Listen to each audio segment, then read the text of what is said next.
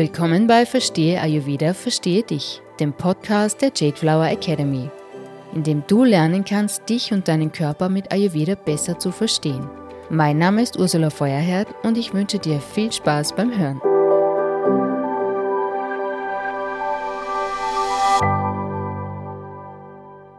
Mein heutiger Gast ist Hilde Peer. Yogalehrerin mit über 30 Jahren Erfahrung, zertifizierte Yogatherapeutin und Vedic Chanting Lehrerin. Sie gibt Gruppenkurse, ist Leiterin der Ausbildungsschule Yoga Zentrum Alpen, war Dozentin für Yoga an der Universität Salzburg und der Experimental Academy of Dance in Salzburg. Sie hält Workshops für Firmen und Bildungsinstitute sowie Weiterbildungen für Yoga-Lehrerinnen. Und sie gibt ihr Wissen auf internationalen Kongressen weiter.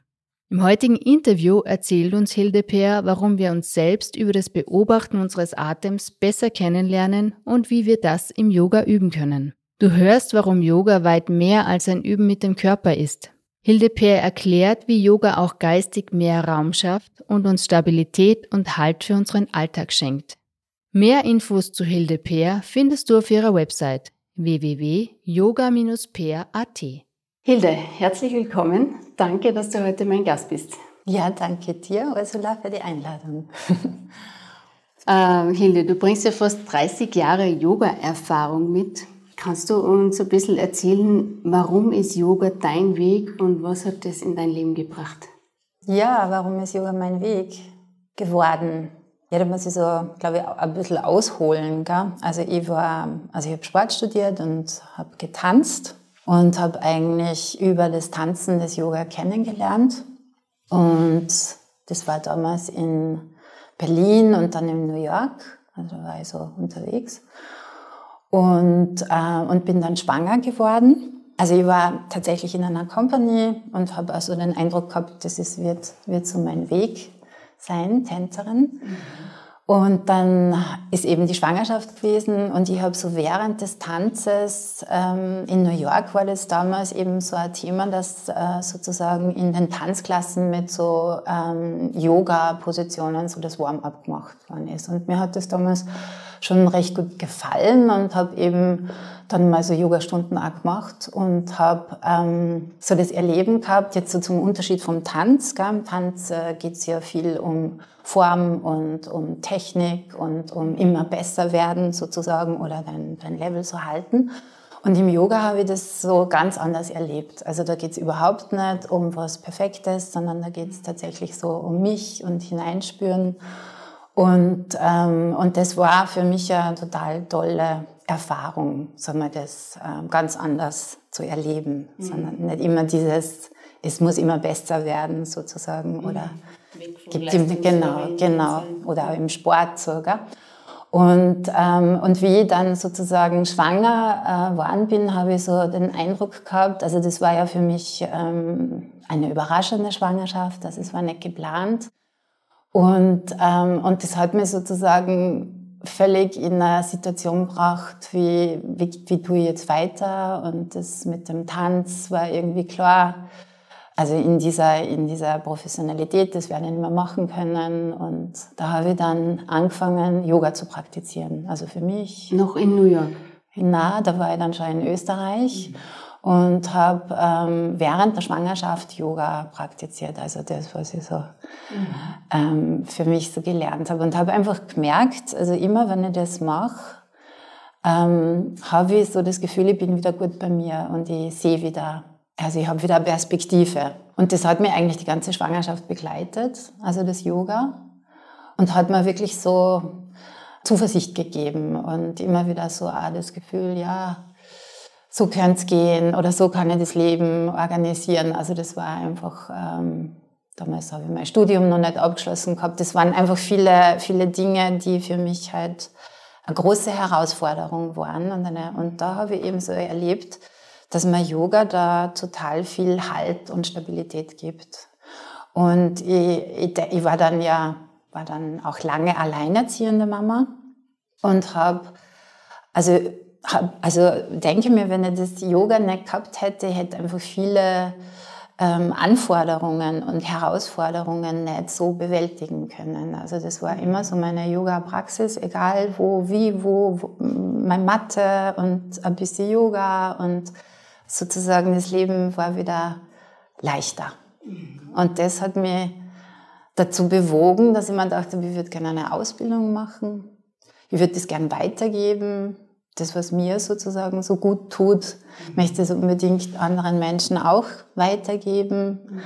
Und, äh, und dann habe ich eben angefangen, ähm, Yoga-Ausbildungen zu machen und, und in Salzburg zu unterrichten. Am Anfang so noch mehr in dieser Tanzszene. Aber es war, also ich, wenn ich mir das jetzt, ich kann es jetzt gar nicht so sagen, wie, wie wäre mein Leben ohne dem Yoga. Aber ich denke mal, es hat mir total äh, Kraft immer gegeben und immer wieder äh, Mut und äh, Perspektiven und, und auch guten Kontakt zu mir. Und ja, also ich, ich könnte es mir irgendwie nicht vorstellen ohne dem.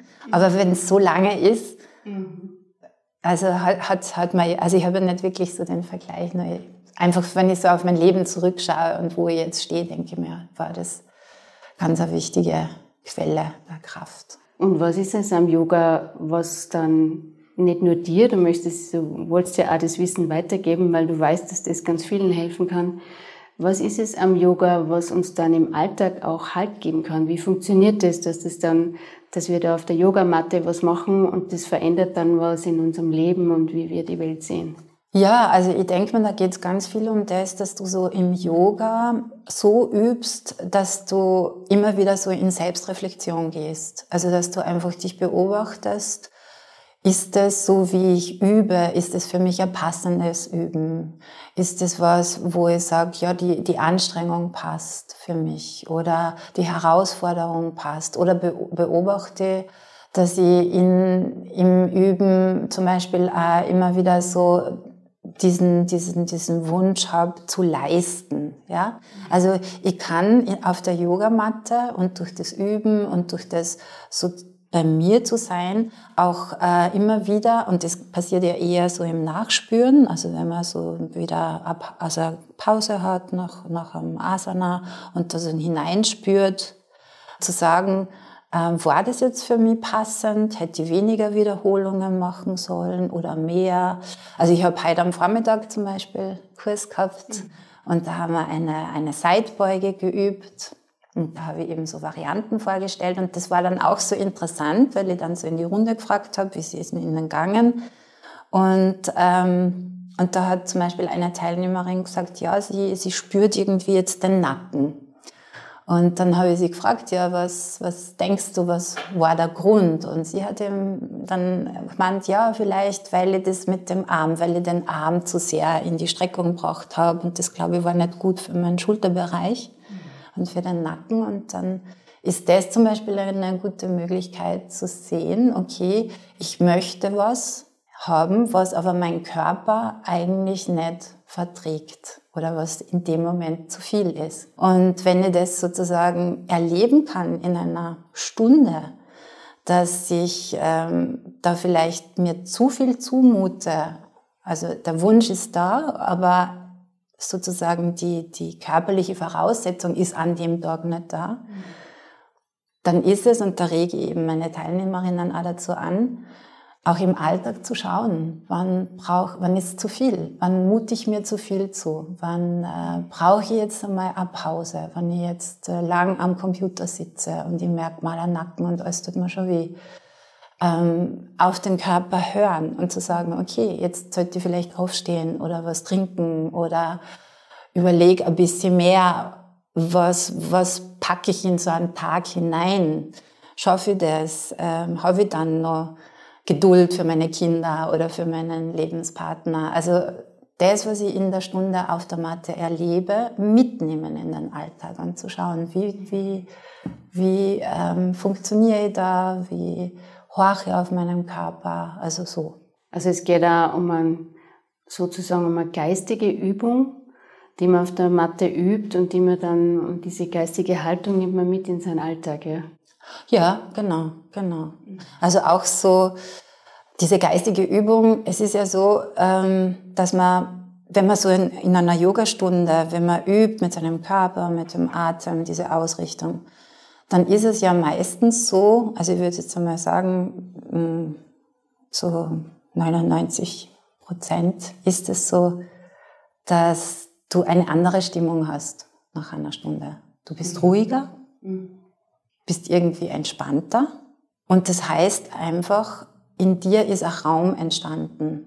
Also du bist nicht mehr so verwurstelt in Situationen. Manchmal kommen Leute in die Stunde, haben gerade eine Diskussion gehabt oder irgendeinen Stress. Mhm. Und nach einer Stunde ist äh, eine, andere, eine andere Qualität. Mhm. Und das ist eigentlich das, was in unserem Geist passiert. Ich kriege Abstand, ich bin ruhiger, ich habe mehr Raum, also Raum, um anders auf Situationen hinzuschauen. Und das heißt sozusagen, wenn ich meinen Geist beruhigen kann, wenn ich das Gefühl habe, ich bin wieder mehr bei mir, dann kann ich auf eine Situation anders hinschauen. Mhm. Also dann ist, ist es nicht mehr so drinnen und verwurstelt sozusagen mit einem Ärger, sondern dann trete ich wie zurück. Und ich schaue aus, wie so aus einer Metaebene, könnte man sagen, auf die Situation hin und vielleicht habe ich dann eine Lösung oder vielleicht fällt mir ein, okay, das nächste Mal reagiere ich anders. Und das hat natürlich mit unserem Geisteszustand zu tun. Mhm. Und das ist so, was erreicht wird nach dem Üben, nach dem bewussten Üben. Mhm. Das, ähm, und ich denke mal, wenn man diese Erfahrung hat, dann sagt jeder, ja, ja, das stimmt. Also ich fühle mich wohler. Und dieses Wohlgefühl bringt sozusagen diesen Raum in mir, anders zu agieren. Und wie ist das gekoppelt mit dieser körperlichen Übung, mit der Erfahrung, die wir da auch mit unserem Körper direkt machen während dem Yoga? Naja, das ist die Art und Weise, wie ich übe, denke ich mal.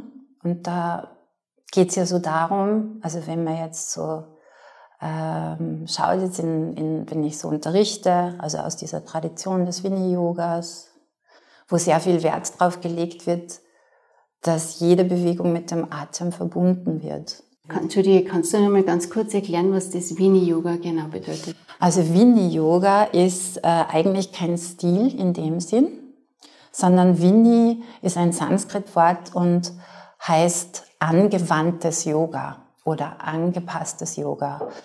Und damit ist gemeint, dass ich einem Menschen, wenn ich mit dem eine Haltung mache oder ein Asana oder ein Vinyasa, dann nehme ich Rücksicht auf den Menschen und schaue, was hat der für Fähigkeiten, das machen zu können. Also in was für ein Alter, in was für einer Lebenssituation, gibt es Rückenschmerzen, gibt es Schulterschmerzen, gibt es Bluthochdruck mhm. etc.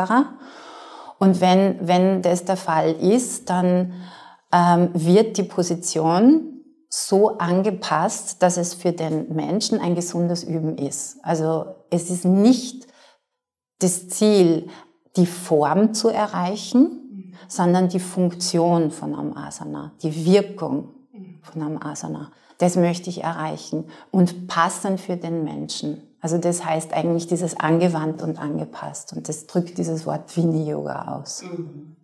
Das heißt, du schaust in deinem Unterricht wirklich sehr individuell, was braucht der oder diejenige, und, und dann nicht nur, wie macht er die einzelne Haltung, sondern auch, welche Haltungen sind denn jetzt passend? Ja, also wenn man zum Beispiel, ich, ich denke mal, wenn man so ein bisschen ähm, Bilder vom Yoga hat, wie zum Beispiel den nach unten schauenden Hund, mhm. ja, kennen ja viele. Und äh, wenn das jetzt ähm, ein Mensch oder ist, der zum Beispiel Schulterprobleme hat oder Bluthochdruck hat, dann ähm, dann ist es klar, dass das eine Position ist, die ein Risiko in sich birgt. Mhm. Also das ist Kopf nach unten über mehrere Atemzüge, also wenn wir jetzt von der Statik gehen, ist, äh, kann gefährlich sein für einen Menschen, der Bluthochdruck hat. Das mhm. heißt, die Arterien, also da ist ja oft ähm, sozusagen so ein bisschen Verkalkung, auf das muss man Rücksicht machen, da kann was platzen, da muss man einfach, also mit diesem mhm. Druck sozusagen von, von nach unten, ist das jetzt eine Position, wo ich weiß, okay, als Yoga-Lehrerin, wenn ich mich da damit auseinandergesetzt habe, dann weiß ich, das ist ein Risiko und dann müsste ich das anpassen. Zum Beispiel so, dass die Vorbeuge gar nicht so tief ist, also dass man zum Beispiel mit einem Hocker das macht. Mhm. Oder wenn jemand Schulterschmerzen hat und der Druck tut weh, dann ist auch eine Hilfe, zum Beispiel mit dem Hocker zu üben. Mhm. Also, dass man weiß, äh, wie kann ich das jetzt erreichen, dass diese Person trotzdem in Genuss kommt von diesem Asana, mhm. was ja eine wunderbare Übung für die Wirbelsäule ist, diese Streckung, aber so, dass ich mit, äh, mit diesem Wissen gesund übe. Mhm. Also das heißt ja. sozusagen auch dieses Vini-Yoga. Eben dieses Anpassen, so ist es gemeint. Und das lernt man dann aber auch ähm, selber. Also wenn man das selber zu Hause anwendet, dann lernt man auch durch die Arbeit mit dir und mit dem Vini-Yoga, dass ich dann daheim auch in der Lage bin, so gut zu beobachten, was tut mir gut und wo brauche ich vielleicht mehr oder weniger. Also ähm, ich würde jetzt einmal sagen, das braucht schon über längere Zeit eine Begleitung. Also es braucht auch ähm, von, von mir ein Wissen, wie passe ich überhaupt Asanas an. Mhm. Also was, äh, was muss ich machen, wenn jemand sagt, er hat Schulterprobleme oder ihm tut der Nacken weh. Also das ist ja sozusagen auch ein, ein, ein Wissen über die Anatomie, über die Physiologie, über über immer wieder die Frage, was fordere ich von einem Menschen, wenn ich sage, er sollte das machen. Das muss man dann klar sein. Was, was, was ist das für Anforderungen ans Gleichgewicht, an die Wirbelsäule, an das Hüftgelenk, an das Knie etc. Und je nachdem, was mir die Person zurückmeldet, kann ich einen Vorschlag machen und sagen, schau mal, wenn die Schulter weh tut, dann streck vielleicht nicht den Arm nach oben, lege ihn am unteren Rücken ab. Wie, wie ist das? Und das braucht schon auch immer wieder mal diese, dieser Blick von mir, diese Frage, dieses ins Gespräch kommen. Aber wenn, wenn das dann so klar ist, wenn ich weiß, okay, wenn ich heute Rückenschmerzen habe, dann habe ich das von gelernt oder habe das in einer Stunde von der Hilde gehört, dann ist es nicht so gut, dass ich in eine ganze Vorbeuge gehe. Mhm. Dann weiß ich, ich nehme den Hocker und mache die Vorbeuge dorthin. Also das dauert ein bisschen, bis ähm, die Teilnehmer und Teilnehmerinnen diese Kompetenz haben und die Asanas kennengelernt haben und wissen dann, okay, jetzt möchte ich das machen und ich brauche vielleicht dieses Hilfsmittel oder diese Variante. Mhm. Und das ist zum Beispiel bei mir in der Gruppe so, wenn da acht oder zehn Leute üben und du kommst dahin, dann ist es vielleicht irritierend, dass da drei Leute ganz was anderes machen. Ja? Aber das ist so, weil die das, sie kennen sich. Also sie wissen, was muss ich jetzt für meinen Körper anders machen? Also was für Variante brauche ich, dass ich äh, für mich gesund übe? Also das äh, dauert, das ist schon ein Lernen, ein gegenseitiges auch. Aber dann sozusagen erreiche ich sowas wie so eine, eine Selbstkompetenz und weiß, okay, die anderen machen es so, weil die haben einen fitten und einen starken und einen jungen Körper. Mhm. Und dann gibt's aber welche, die sind schon älter oder da gibt's welche, die haben eben Einschränkungen und die wissen auch, wie sie üben. Und jeder hat sozusagen Freude dran. Mhm. Also niemand fühlt sich unterfordert oder überfordert. Also das ist das Winnie-Yoga. Ja. Hilde, du hast ja schon das Stichwort geliefert, ähm, der Atem. Mhm. Warum ist der im Yoga so wichtig und vielleicht auch für unseren Alltag und unser Leben? Also im Yoga, wenn man jetzt so übt, dann ähm, ist er deshalb wichtig, weil er uns ganz schnell Informationen gibt, wie geht's mir in einem Asana. Also, wenn ich jetzt eine Position mache, die mich herausfordert, was ja immer spannend ist, also ich finde ja das auch gut, sich immer wieder herauszufordern, dann kann ich das vielleicht körperlich bewältigen. Aber wenn ich dann schau, wie, wie geht es in meinem Atem? Ist es überhaupt nur möglich, dass mein Atem ruhig und gleichmäßig ist? Oder merke, der wird jetzt kurz oder ich halte den Atem an? Dann weiß ich, es ist eigentlich zu viel. Und, und das ist eben so das Spannende, weil der Körper, unser Körper, der hat ja Kraft und hat eine Form und eine Struktur. Und mit dem Körper kann ich eigentlich viel machen, und es dauert lange oft, bis ich merke, das tut mir nicht gut. Aber beim Atem, der viel, viel feiner ist, der reagiert irrsinnig schnell auf Situationen. Also wenn, dem, wenn, wenn man da was zu viel ist, dann wird er flach, kurz, unrhythmisch. Und er hat eine ganz starke Beziehung auch zu unserem, zu unserer Psyche. Zum Beispiel, wenn ich irgendwo stehe und ich mache einen Vortrag, dann wird niemand sehen von meinem Körper, ob ich aufgeregt bin oder nicht. Mhm.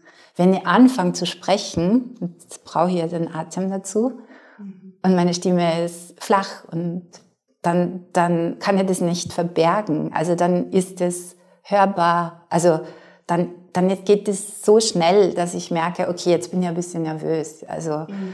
das, ähm, der, der Atem reagiert irrsinnig schnell. Und deswegen ist es so wichtig beim Üben, auf den Atem zu achten, dass ich so übe, dass der gleichmäßig bleibt. Weil wenn ich merke, er ist, er kriegt Not, dann ist es sofort ein Zeichen, dass mir irgendwas zu viel ist. Dann brauche ich eine Variante, dann habe ich schon zu viele Wiederholungen gemacht. Dann ist der Tag halt vielleicht gar nicht so, dass ich so eine anstrengende Übungspraxis machen kann, weil ich vorher schon Stress gehabt habe. Ich einfach merke, das geht halt nicht. Brauche was Ruhiges. Und das geht über den Atem. Und für den Alltag ist es natürlich total hilfreich, dass ich einfach merke, ja, also wenn ich an, an Atem berücksichtige oder wenn ich merke, ich bin gestresst und ich atme mal tief durch. Ich mache jetzt keine Pause und rauche eine Zigarette oder trinke einen Kaffee, sondern setze mich hin und atme paar Mal ein und aus. Dann merke ich ganz schnell, dass der Atem mich beruhigt und dass das eine positive Wirkung auf mein Vegetativum hat und dass ich mich wieder entspannen kann. Also von daher ist es einfach ganz wichtig und unser ganzes System ist abhängig von einem Atem. Also mhm. Kreislauf, Hormonsystem, Immunsystem, das hat ja alles mit dem Atemzentrum zu tun. Das ist ja keine natürliche Gewohnheit, dass wir unseren Atem beobachten. Und kannst du uns vielleicht oder so als Zuhörer, wenn man das jetzt hört, wie kann ich denn jetzt in der Situation prüfen, wie es mir gerade geht über meinen Atem? Kannst du uns da vielleicht kurz ähm, paar Sätze sagen oder dass man da gemeinsam kurz einmal hinhört und schaut, was ist bei mir jetzt gerade los. Also wie meinst du das, dass du jetzt so, wie du jetzt da sitzt? Äh genau, oder wie daheim wer zuhört oder im Auto sitzt und zuhört oder in der Küche steht und guckt. Einfach einmal, also ich denke mal, einfach einmal innehalten und den Atem beobachten. Also nur einmal schauen, wo spüren, wo nehme ich ihn wahr? Ist es bei der Nase? Spüre mhm. den Atem im Körper? Ist der Einatmen länger wie der Ausatmen? Ist beides gleich lang? Wie ist die Luft? Ist die kühl? Ist sie warm? Beim Ein- und Ausatmen. Und alleine, wenn ich das mache, wird sich was verändern. Mhm. Also, du bist konzentriert bei deinem Atem. Du bist bei dir. Du bist vielleicht begeistert von dem Wunder des Atems, also dass du atmest. Das mhm. Körper und Atem, das ist eins. Oder eben, wenn du in einer Situation bist, die dich, äh, die dich herausfordert, dass du einmal, bis du so zurück dich lehnst und einmal ein, ein paar tiefe Atemzüge machst. Dadurch mehr bei dir bist oder dich entspannst oder so. Du sagst ja selber, dass erst der Atem eine Körperhaltung zu einer Asana macht, also einer Yoga-Pose, Yoga-Haltung. Mhm. Warum ist es so?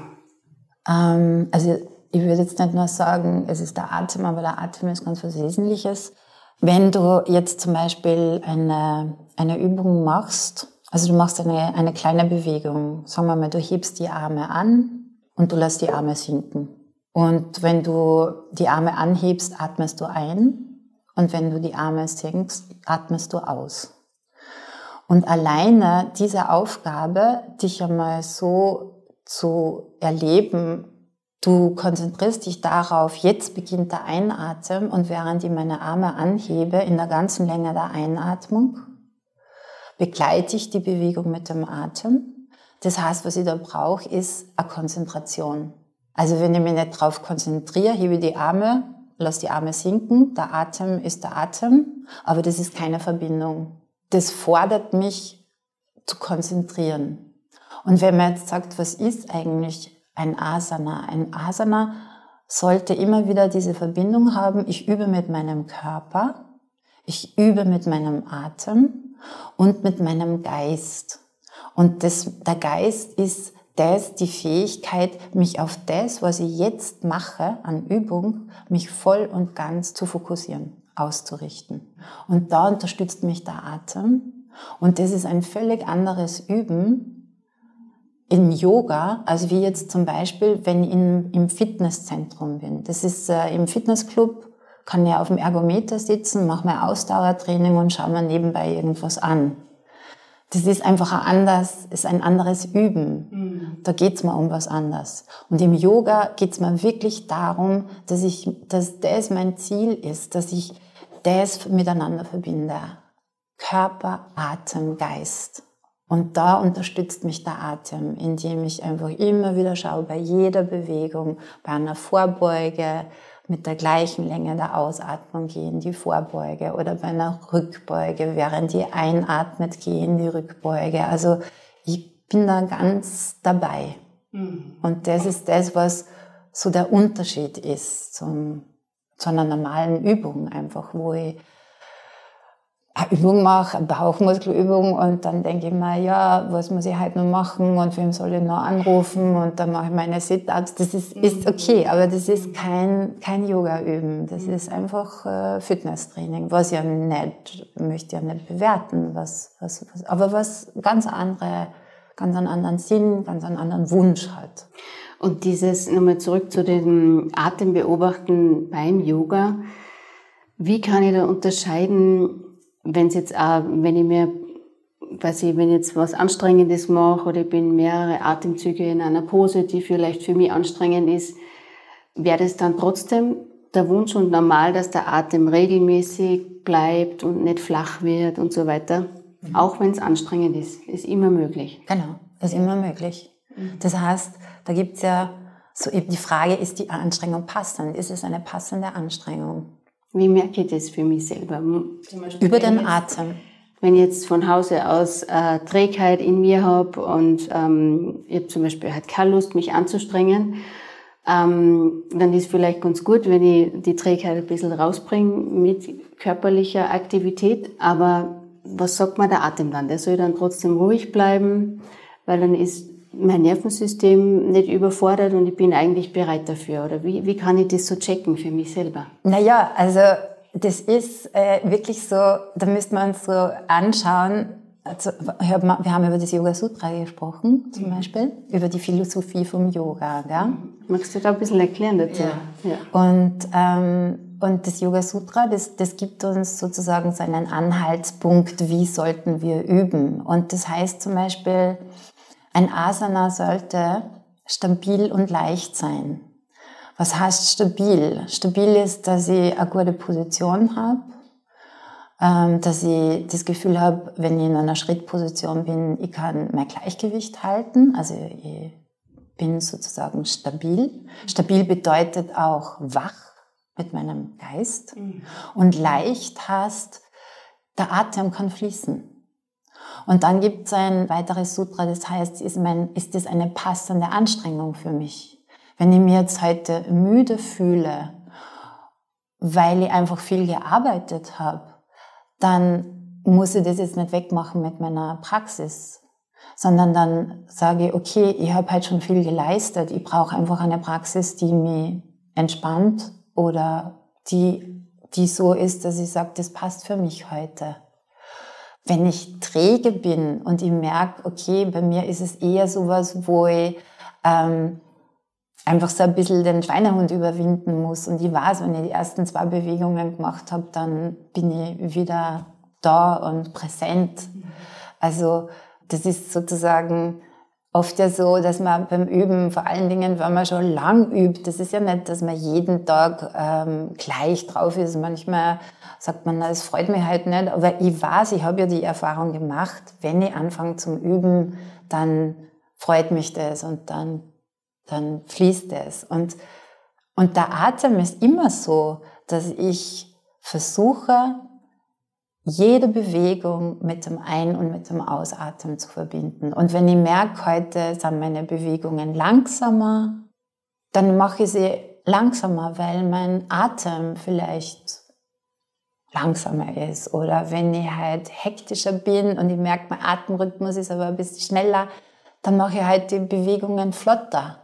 Also ich, ich schaue einfach, was, was, was ist gerade. Also ich tue auch nicht unnötig, meinen Atem zu zwingen, dass er so oder so ist. Also es ist ja auch zum Beispiel in der Gruppe, wenn da mehrere Leute üben, einen Sonnengruß, dann, dann ist jede und jeder in einem anderen Tempo, weil einfach der Atem völlig anders ist. Der eine hat einen langen Atem, der andere hat einen kurzen Atem, der eine macht es langsam, der andere macht es schnell. Also so, manche sind ganz gleich, also miteinander. Und, und das ist eigentlich immer mein Maß, mein Atem. Das ist immer so, wie, wie ich atme, so übe ich. Und das gilt auch für den Alltag. Also ist es so, dass man dann auch im Alltag, dass der Atem quasi das vorgibt, mm, also dass ich mich nach meinem Atem richte, so. Na, so würde ich das nicht sagen. Also das ist ähm, schon ganz was Wesentliches, dass man da einen Unterschied macht, ob ich jetzt ähm, eine Yogastunde mache und sozusagen richtig willentlich Einfluss auf meinen Atem nehme, mhm. oder ob ich im Alltag bin, weil unser Atem steht uns immer zur Verfügung. Und wir können davon ausgehen, außer wir haben eine Atemwegserkrankung, dass unser Atem uns genug Sauerstoff gibt und dass das alles super funktioniert. Mhm. Auf das können wir uns verlassen. Wir müssen uns da nicht ständig drauf konzentrieren. Das, was ich zuerst gemeint habe, wo ich so gesagt habe, unser Atem ist so mit unserer Psyche so eng verbunden. Wenn ich einfach merke, ich bin wütend oder ich bin hektisch oder ich bin ungeduldig, wenn ein Gefühl in mir sozusagen so Raum nimmt, dann kann es mir vielleicht helfen, dass ich sage, okay, jetzt muss ich vielleicht einmal ein bisschen an Abstand nehmen, jetzt muss ich mal aus dem Zimmer gehen und vielleicht hilft mir das, wenn ich mich ein bisschen auf meinen Atem konzentriere und dann gehe ich wieder rein mhm. bei einer Besprechung. So. Aber, aber es ist nicht so gemeint, dass ich äh, ständig im Alltag auf meinen Atem Einfluss nehme oder, oder hinhöre. Das wird, wird eigentlich ganz in die Gegenrichtung gehen. Also es wäre eher schädlich, würde ich jetzt einmal sagen. Ich kann da nicht, wenn ich auf den Berg aufgehe, immer nur durch die Nase ein- und ausatmen. Geht nicht. Ich brauche andere, ich muss ausatmen durch den Mund. Wenn ich mich richtig körperlich anstrenge, dann keuche ich oder dann ist richtig Ausatmen durch den Mund. Das ist völlig anders wie im Yoga. Nur was ich im Yoga lerne, ist, den Atem zu trainieren und dass, ich, dass er mir zur Verfügung steht, wenn ich jetzt den Bus erwischen möchte, dass ich mal laufen kann und nicht gleich ein äh, Herzstechen kriege und Seitenstechen, weil ich mal ein bisschen laufen muss oder ähm, eben, dass ich, dass ich merke, äh, ich kann mit meinem Atem äh, Herausforderungen bewältigen, körperliche oder eben auch mentale. So, aber mhm. nicht, nicht so, dass ich ausstehe und man denkt, wie ist jetzt mein Atem? Auf dem Atem kann ich mich total verlassen. Also der mhm. begleitet mich mhm. perfekt. Also so nicht. Und diese mentalen Herausforderungen, ähm, wo du auch sagst, auf der Matte kann man dann lernen, das zu beobachten, was macht mein Geist, wenn ich dann in, diesen, in den Posen bin. Das bringe ich in den Alltag mit und dann ist der Atem für mich ein Regulativ, weil wenn ich merke, kommt eine Emotion hoch, wie würdest du dann empfehlen, damit umzugehen? Wenn eine Emotion hochkommt. Genau, oder unerwünschte Emotion. Also was ist da so, was kann ich mir aus dem, aus dem Yoga mitnehmen oder aus der Yoga-Philosophie? Also da würde ich, also da geht es eigentlich so wirklich darum, dass, äh, wenn wir jetzt so zur Yoga-Philosophie schauen, dass wir so schauen, äh, was ist unser Geist? Ja? Und im Yoga ist der Geist, sind unsere Gefühle, unsere Gedanken, unsere Erinnerungen, unsere Vorstellung. Das alles ist Geist im Yoga. Und, ähm, und im Yoga äh, wissen wir so, unser Geist hat unglaubliche Fähigkeiten. Also der kann kreieren, erfinden und so weiter. Er ist lebendig und, und wendig und viel denken. Und das ist ganz was Wunderbares. Aber unser Geist hat auch so sagen wir jetzt mal so Konditionierungen drin. Also so, so dass ich äh, erlebe, ich reagiere in Situationen schneller mal mit, mit Ärger oder mit Wut. Und das macht mir eng. Und ich kann nicht mehr so, ähm, so sprechen oder ich kann nicht mehr in, in eine Kommunikation gehen, die hilfreich ist. Wenn, wenn ich sowas erlebe, dann geht es eigentlich im Yoga darum, dass ich sage, okay, ich erlebe das so, wenn es schwierig wird, dass ich immer gleich reagiere. Ja, immer mit derselben Emotion oder mit, mit, mit dem Gefühl, immer wieder habe ich ein Muster. Und wenn man dieses Muster äh, klar wird, dann kann ich sozusagen im Yoga, wo ich nicht im, mit dieser Alltagssituation zu tun habe, einmal drüber reflektieren, wie könnte ich denn anders handeln? Wie, was würde mir mehr Freiheit geben? Wo wäre ich glücklicher mit dem Ergebnis oder zufriedener? Und wenn ich sozusagen in einer Form von einer Meditation oder von einer Selbstreflexion mir das anschaue und mir fällt dann was ein, dann kann ich sagen, okay, ich bemühe mich, das nächste Mal, wenn ich in diese Situation komme, anders zu reagieren. Ich habe jetzt eine Idee dazu. Und wenn es mir nicht gelingt, dann ist es, sage ich, okay, ist mir noch nicht gelungen, aber das nächste Mal vielleicht. Also ich, ich lerne, wie beim Üben. Es ist ein ständiges Lernen. Aber es ist so in einer, in einem Rahmen von meiner Yoga-Praxis, diese Selbstreflexion, dieses Erkennen, was macht mich eng, was macht mich leidend, was gibt's für andere Möglichkeiten und das sozusagen nehme ich dann das nächste Mal mit. Mhm. Also so zu wissen, alles, was uns eng macht, alles, was uns Schwierigkeiten macht, das ist, wie unser Geist funktioniert, mhm. wie, wie, er, wie er Dinge wahrnimmt, wie, er, wie, wie ich mich selbst wahrnehme. Also wo ich dann zum Beispiel sowas habe wie, mir gelingt es nie und ich kann es nicht und ich habe, mir passiert immer das und so. Mhm. Also das, ähm, das sagt man so im Yoga, das ist so ein Asmita, so ein, so ein entweder ich, ich, ich, ich tue mir immer ins Negative oder ich überschätze mich völlig. Und, und beides kann mich in eine Situation bringen, wo ich merke, gut, das ist eigentlich, wird eng. Das gilt zu erkennen. Und das haben alle Menschen, das hat jeder, einmal stärker, einmal weniger, da gibt es ja verschiedene Dinge, ich fühle mich neidisch, ich bin eifersüchtig, was immer. Ähm, aber ich merke, es macht mir kein gutes Gefühl. Und wie kann ich da mehr Freiheit und Raum kriegen? Und das kann eine Asana-Praxis sein, eine Atemübung, eine Meditation. Und meine Gestimmtheit ist eine andere. Und mein Blick und mein Handeln wird freier.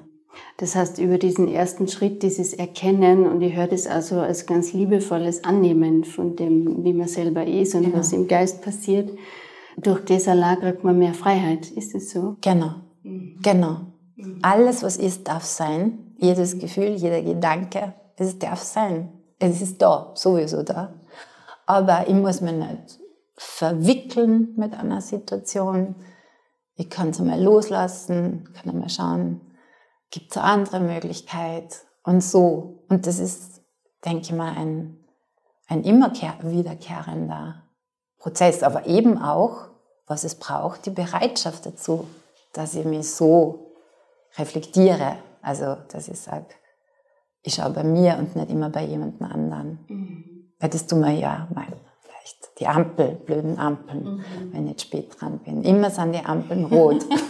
aber dass ich vielleicht schon viel zu knapp losgefahren bin. Oder das sind so Sachen, wo man das mhm. gern, wie der Mensch gern macht. Das andere dann ist ja auch leichter. Die Ampel oder der Verkehr oder der Regen. Ja, das geht schnell, ja. Hilde, gibt es vielleicht noch ein Erlebnis aus deinem Arbeitsalltag als Yoga-Lehrerin oder aus deinem Yoga-Weg generell, das dich besonders geprägt oder berührt hat, das du mit uns teilen magst? Also was ich einfach immer schön finde, ist äh, nach einer, nach einer Yogastunde das zu spüren, wie wir uns verbinden miteinander durch dieses gemeinsame Üben. Das ist einfach schön. Auch dieses Gefühl von, man hat so Momente von, wir sind alle gleich. Es ist egal, ob ich dieses habe oder jenes. In diesem sind wir ganz gleich Menschen miteinander verbunden. Und dass ich doch immer eben bei mir selbst und auch so in, in dieser Gestimmtheit in einer Gruppe das Gefühl habe von, es ist mehr Wohlwollen und Liebe spürbar. Mhm. Und das ist was, was mich immer berührt. Mhm. Am Anfang, wenn die Leute so reinkommen, jeder will seinen Platz. Die Matte muss so liegen. Letztes Mal bin ich so gelegen. Ich muss wieder auf meinen Platz. Und da liegt aber jetzt jemand. Und dann am Ende von der Stunde ist es völlig egal. Also es ist einfach eine andere Stimmung. Und das ist eigentlich das, was mich immer wieder berührt. Dieses, äh, ja, die Herzen sich öffnen mhm. und dass man den anderen sieht und freundlich ist und vielleicht am Anfang ein bisschen gastig war, weil man halt schlecht drauf ist oder weil was war. Das ist immer schön. Also mhm. das ist etwas, was mich berührt immer wieder. Mhm. Schön. Wenn du es in der Hand hättest, welches Wissen sollten wir von klein auf lernen und integrieren, damit wir als Gesellschaft gesünder und glücklicher sind? Was würdest du da sagen? Also ich finde, was, was du auch so sagst, gell, so auf, auf deinen Körper hören und auf deinen Rhythmus, zu respektieren, dass ich vielleicht anders bin wie wir andere. Ich finde, also es wäre schön, wenn, wenn alle Menschen ähm, dieses Innehalten meditieren, also einfach sich mit den Gefühlen wie, wie, wie Mitgefühl oder eben, was man auch auf, aus dem Buddhismus kennen, die Mitfreude, die Liebe, den Gleichmut. Also das, wenn das von, von klein auf äh, in der Schule ähm, vermittelt wird. Ich glaube, das, das wäre sehr hilfreich. Ich denke mal, wenn die, wenn unsere, unsere Politiker, also das wünsche ich mir oft, wenn die alle ähm, ein bisschen mehr Selbstreflexion oder das, also ich glaube, dass, dass das für alle sehr hilfreich wäre. Mhm. Also einfach so mich als Wesen, so wie ich bin, als Mensch, wertzuschätzen. Nicht immer, also es geht so schnell, finde ich, zu vermitteln, es ist zu wenig, du kannst zu wenig. Es geht doch so schnell, also du kannst nicht gut lesen, du kannst, also meistens so, oder? Das, und man hat sofort das Gefühl, ich bin nicht gut genug. Mhm. Und das ist. Dann spielt das Aussehen.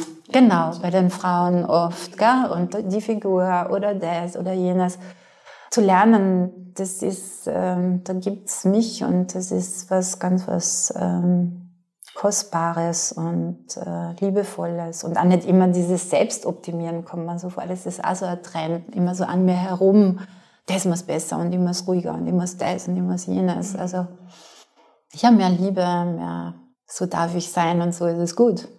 Ja, danke, das sind schöne Worte.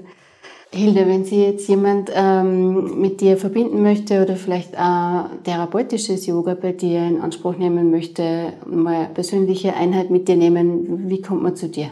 Also über meine Homepage www.yoga-per.at mhm. oder einfach Hilde Per eingeben, mhm. dann anrufen und einen Termin ausmachen. Super. Dann bedanke ich mich ganz herzlich für deine Zeit und für dein Wissen, das du mit uns geteilt hast. Vielen Dank. Sehr gerne. Hat mich sehr gefreut. Danke.